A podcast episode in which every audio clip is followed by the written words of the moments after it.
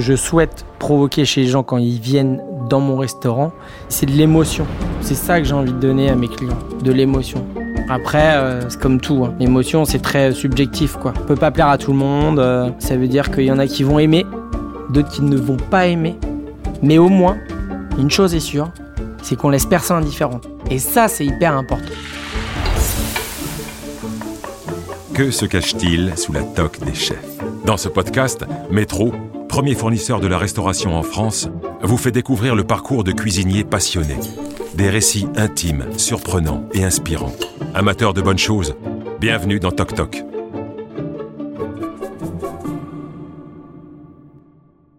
Samedi 14 mars 2020, centre-ville de Lorient, dans le Morbihan.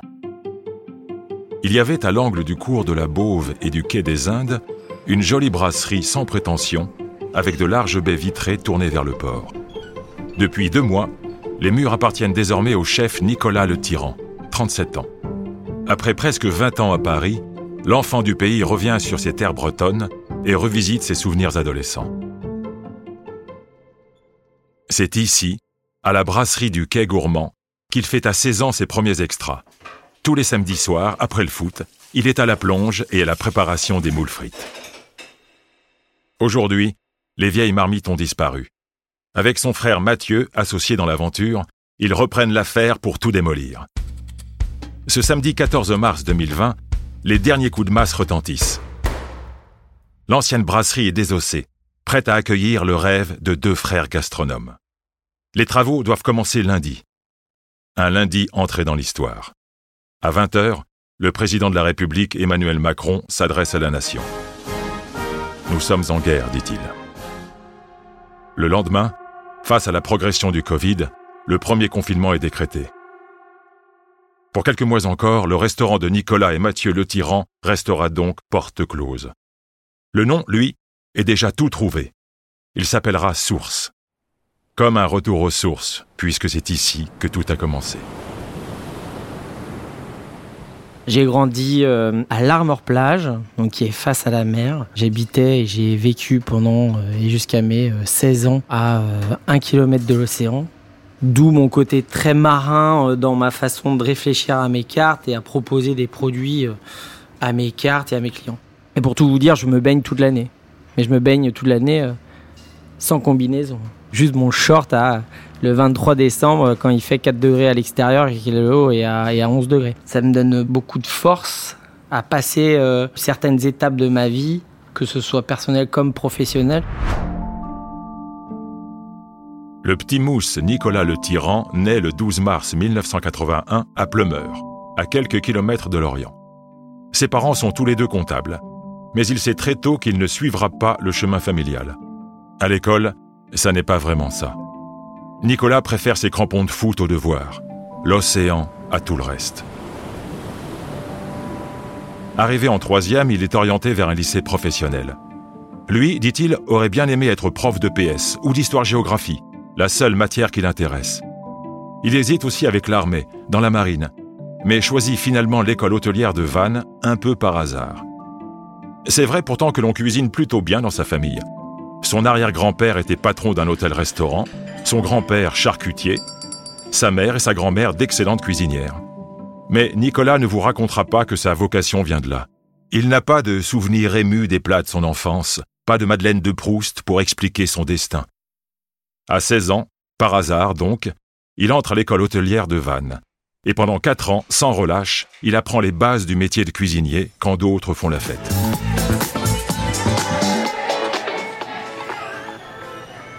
Tout de suite, Nicolas s'y plaît. Il retrouve en cuisine son goût de l'ordre militaire et son sens de la compétition sportive. Et puis, le gamin est doué. Au moment de choisir les stages pour les apprentis, ses professeurs l'envoient immédiatement dans de belles maisons étoilées. Une véritable épreuve initiatique. J'ai fait de beaux stages, de très beaux stages. Entre autres à Megève, euh, aux fermes de Marie, avec Nicolas Lebec. Je vous parle de ça en 80. 18 ou 99. Très dur, très très dur, très exigeant. Une intensité dans le service qui aujourd'hui, euh, ça ne pourrait plus se passer, ces choses-là. Voilà. Et tant mieux d'ailleurs. Vivre avec son temps je pense que bah c'était c'était dur quoi. Voilà. Je pense qu'il y a eu un peu d'abus, mais en même temps, avec le recul, je suis très contente d'être passé dans ce genre de maison parce que ça m'a forgé pour la suite de mon parcours professionnel. Son diplôme en poche, Nicolas Le Tyran est embauché pour son premier poste au restaurant étoilé Le Saint-James à Bouliac, en campagne bordelaise. Mais le petit mousse n'est pas encore prêt à prendre le large.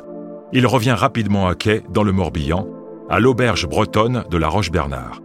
Aux côtés du chef deux étoiles Jacques Torel, Nicolas Le Tyran se forme à la gastronomie bretonne, version revue et corrigée. Soupe de moules et langoustines à l'oseille sauvage, praire aux pommes et au thym, homard grillé à l'estragon. Il retourne ensuite à l'Armor Plage, dans la ville où il a grandi, au restaurant Les Mouettes du chef Philippe Lelay. L'expérience est de courte durée, mais la rencontre décisive. Un mardi, en début d'après-midi, il s'en souviendra toute sa vie, le chef lui annonce que l'un de ses amis, Christophe Moret, va reprendre les cuisines du palace parisien le Plaza Athénée, restaurant 3 étoiles d'Alain Ducasse. Il cherche du monde, c'est ta chance, lance-t-il à Nicolas. Seule condition, donner sa réponse avant 19h. Voilà l'appel du grand large qu'il attendait. Cette fois, le moussaillon est prêt à lever l'ancre. Direction la capitale. Alors je me souviens du moment où je, me suis, où arrivé à Paris parce qu'il y avait une, odeur dans les cuisines que je ne connaissais pas. Et cette odeur-là, je pense que ça m'a marqué, ça me marquera toute ma vie. C'était euh, à la période de la truffe blanche. J'avais jamais, pourtant j'ai fait de belles maisons, j'avais jamais senti encore cette, cette odeur-là. Donc je suis arrivé en novembre. Novembre 2004. Les premiers pas de Nicolas le Tyran à Paris ont des airs du film Ratatouille. Il loue avec un pote une chambre de bonne de 9 mètres carrés, dort sur un matelas au sol et admire, depuis sa lucarne, un bout de Notre-Dame. Le reste du temps, il le passe avenue Montaigne, dans les cuisines du Plaza Athénée, roi des palaces parisiens. C'est une véritable révélation, un électrochoc, dit-il aujourd'hui. Derrière la façade fleurie au store rouge, il découvre un étonnant ballet parfaitement orchestré, une culture du détail sans en avoir l'air fruit d'un savoir-faire quasi centenaire. En cuisine, la brigade est une véritable écurie de Formule 1. Jocelyn Erland, Kei Kobayashi et Dominique Lori pour ne citer que. Nicolas, 23 ans, est embauché comme troisième commis. Il prévoit d'y rester un an tout au plus. Il travaillera au Plaza très exactement 5 ans et 10 mois. Chaque jour a compté, et fut l'occasion pour lui de réapprendre les bases de la gastronomie. Auprès du chef Moret, il revisite les classiques, comme le fameux pigeon André Malraux ou la canette de chaland à l'orange. Petit à petit, il gravit les échelons jusqu'à devenir premier chef de parti. Le Plaza Athénée devient toute sa vie. Avec les gars de la brigade, il forme une équipe très soudée, une famille presque. La semaine, il s'entraide en cuisine, dans l'adversité, 15 heures par jour. Le week-end, il ne se quitte plus. Mais après six ans, Nicolas comprend qu'il a atteint un plafond de verre. Les places de sous-chef sont trop rares, réservées à la fameuse écurie de Formule 1. En 2009, il fait alors le choix de rejoindre le chef Éric Briffard dans un autre grand palace de la capitale, le Georges V. Mais la sauce a du mal à prendre. sorti du Plaza, j'avais 28 ans, euh, j'étais euh, extrêmement formaté. Vous savez, quand on travaille 6 ans au Plaza Athénée, on est vraiment dans une bulle. C'est-à-dire qu'il y a le Plaza Athénée, mais il y a aussi la cuisine de Alain Ducasse, 3 macarons Michelin. Et ça, c'est autre chose. On arrive au Georges V, c'est différent. Euh, il y a des doubles équipes, on travaille 7 sur 7. Au Plaza Athénée, on travaillait du lundi au vendredi, on n'avait que 7 services par semaine. Pour autant qu'on faisait pas d'heures, hein, mais peut-être même plus, mais enfin plein de choses qui m'ont un peu perturbé, voilà. Moins d'un an après, Nicolas Le Tyran part rejoindre le 39-5, le nouveau restaurant de Frédéric Vardon. Le chef est un disciple d'Alain Ducasse, avec qui il a travaillé pendant 18 ans. Nicolas retrouve ses marques et prend rapidement du galon. Entré comme sous-chef, il est promu en six mois à peine chef du restaurant.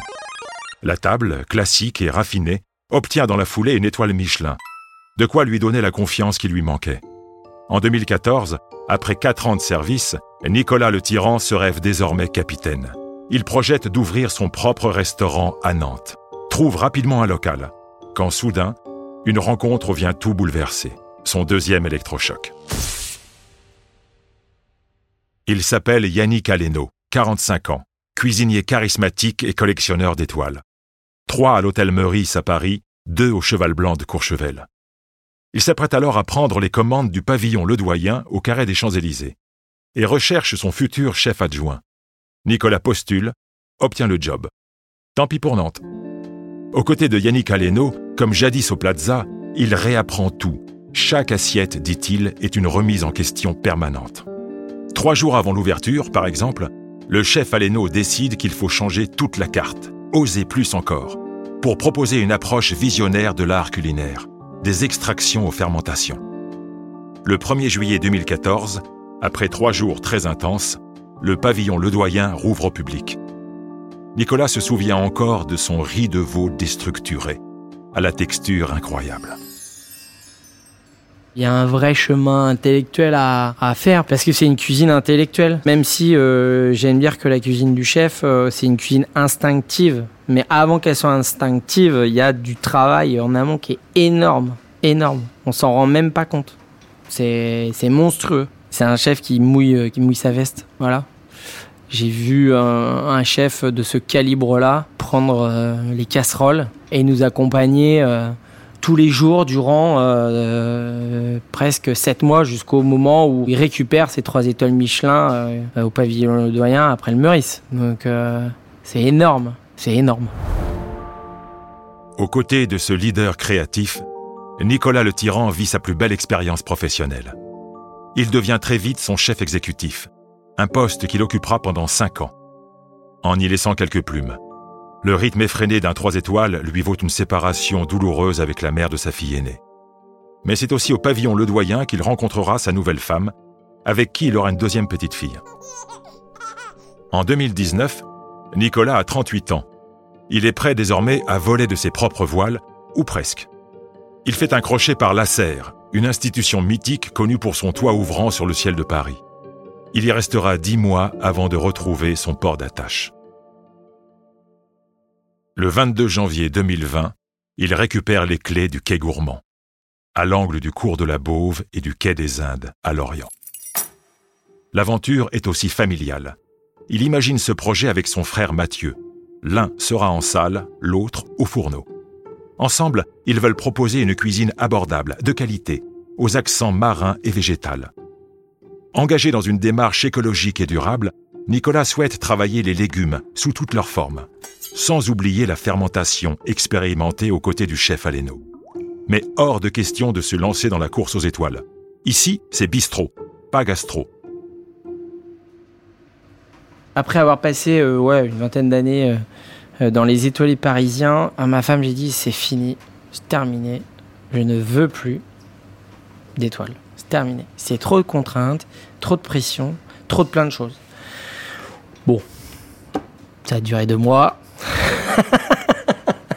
et en fait, en montant le projet, eh ben, je me rappelle d'un soir, ma femme m'a regardé, elle m'a dit mais euh, c'est pas un bistrot ça. Donc voilà, on peut pas changer euh, euh, notre façon de faire du jour au lendemain et notre façon de voir les choses. Samedi 14 mars 2020. Nicolas et Mathieu le tyran finissent de tout casser à l'intérieur du restaurant. Trois jours plus tard, c'est le confinement. Les deux frères ne s'avouent pas vaincus. Ils profitent de cette pause imposée pour peaufiner leur projet, fignoler décors et assiettes, et accrocher la nouvelle enseigne au-dessus du perron. Cinq mois plus tard, le 4 août 2020, le restaurant Source ouvre ses portes, pour les refermer trois mois plus tard, au moment du deuxième confinement. Huit mois plus tard, le 9 juin 2021, c'est la bonne. La salle, au ton gris, sobre, chaleureuse, accueille 36 couverts, 3 personnes en salle et 6 au fourneau, dans une cuisine ouverte sur l'extérieur. Dans l'assiette, le style Le Tyran.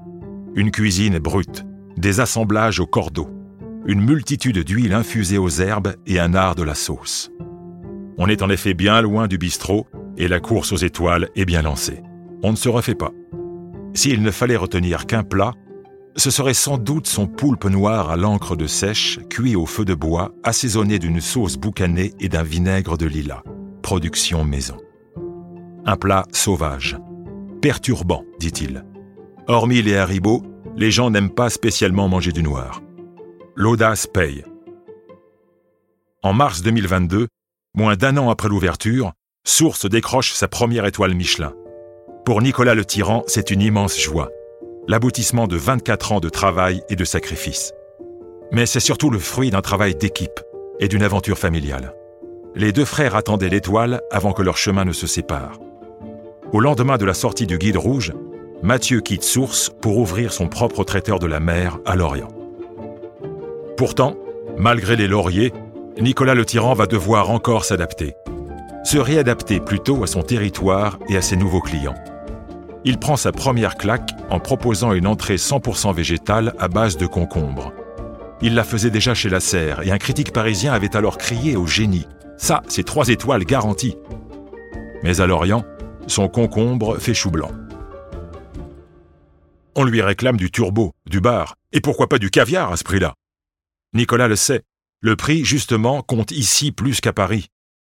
Il réfléchit alors à proposer une cuisine réellement accessible au plus grand nombre. Quitte à faire des burgers. Je sais que tout le monde ne peut pas euh, mettre euh, autant dans un menu, mais je, le sais. Hein. Mais maintenant, euh, on essaie de, avec mes équipes de réfléchir différemment et en écoutant les gens qu'on a autour de nous. Voilà, l'année dernière, j'ai proposé pendant deux mois et demi un burger au restaurant Une Étoile Michelin. Donc voilà. J'ai eu des confrères qui m'ont appelé, qui m'ont dit Tu fais quoi, Nico? C'est n'importe quoi, fais gaffe et tout. Ouais, mais en fait, ce que j'essaye de vous dire, c'est que avant d'être chef de cuisine, avant d'avoir une étoile au Michelin, en fait, on est des chefs d'entreprise. Et en plus, on a des employés. Et donc, on est responsable de ça. Et donc, on se doit de trouver des solutions pour pouvoir générer de l'argent. Voilà. Et donc, si j'ai mis un burger en place pendant deux mois et demi, c'est parce que je considère que on peut faire une cuisine gastronomique une étoile Michelin en faisant un burger. Et ça, j'en suis persuadé. Ces burgers, à 14,90 euros, avec frites à la graisse de bœuf et condiments fermentés, font carton plein. Une idée parmi d'autres pour traverser la crise économique qui touche tout le monde, les restaurateurs y compris. Mais Nicolas le Tyran a la chance de pouvoir compter sur une équipe solide, soudée. Ne vous fiez pas à son patronyme. S'il a connu dans sa jeunesse des hiérarchies tyranniques, lui s'engage pour un management plus humain, raccord avec l'époque. Pour le reste, ne le lancez pas, des projets, il en a mille. Pérenniser ses burgers, commercialiser ses jambons végétaux, des légumes fumés, salés et séchés, enchaîner les marathons, et pourquoi pas s'engager enfin dans la marine nationale. En attendant, quand il a quelques minutes, il se plonge dans la lecture de biographies diverses. En ce moment, sur sa table de chevet, trône celle de Bruce Springsteen, intitulée Born to Run. On n'aurait pas mieux dit le concernant. C'était Toc Toc, un podcast de métro. Vous vous êtes régalé? Alors mettez la note de votre choix, commentez et parlez de Toc Toc autour de vous. Métro, premier fournisseur de la restauration en France, vous donne rendez-vous très vite pour le prochain épisode. Au menu, un nouveau chef prêt à se mettre à table et à lever un coin de sa toque.